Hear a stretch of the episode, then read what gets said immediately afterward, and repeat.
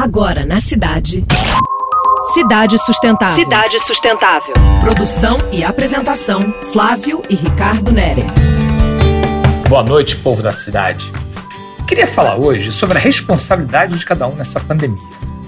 Recebi essa semana um vídeo mostrando uma cabeçada numa praça, aglomeração total, fazendo campeonato de pipa. Nada contra pipa, rabiola, lata de linha. Mas não era para todo mundo estar em casa.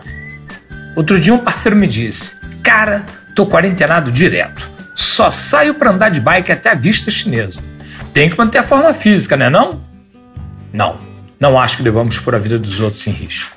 Rio tem um amigo, Agostinho, que anda todo dia 6 a 8 quilômetros na própria varanda. Deve dar umas 300 voltas, coisa de maluco. Parabéns, Agostinho, maneira sua atitude. O João, fotógrafo amigo meu que mora no Recreio, botou dia desses no meu zap um texto que diz assim: Essa pandemia nos mostra o quanto eu sou responsável por você e vice-versa.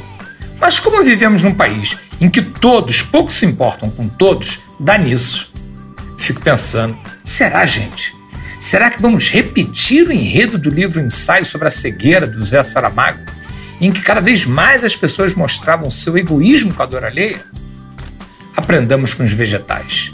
Se você plantar uma árvore no vasinho da sua janela, vai ver que a raiz se adapta ao vaso e que os galhos param de crescer antes de chegar no teto. A planta vai se conformar. Não fiquemos como siri na lata, afobados para ir para a rua.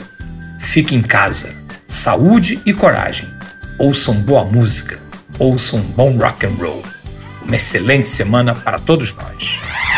Você acabou de ouvir Cidade Sustentável. Sua dose semanal de sustentabilidade.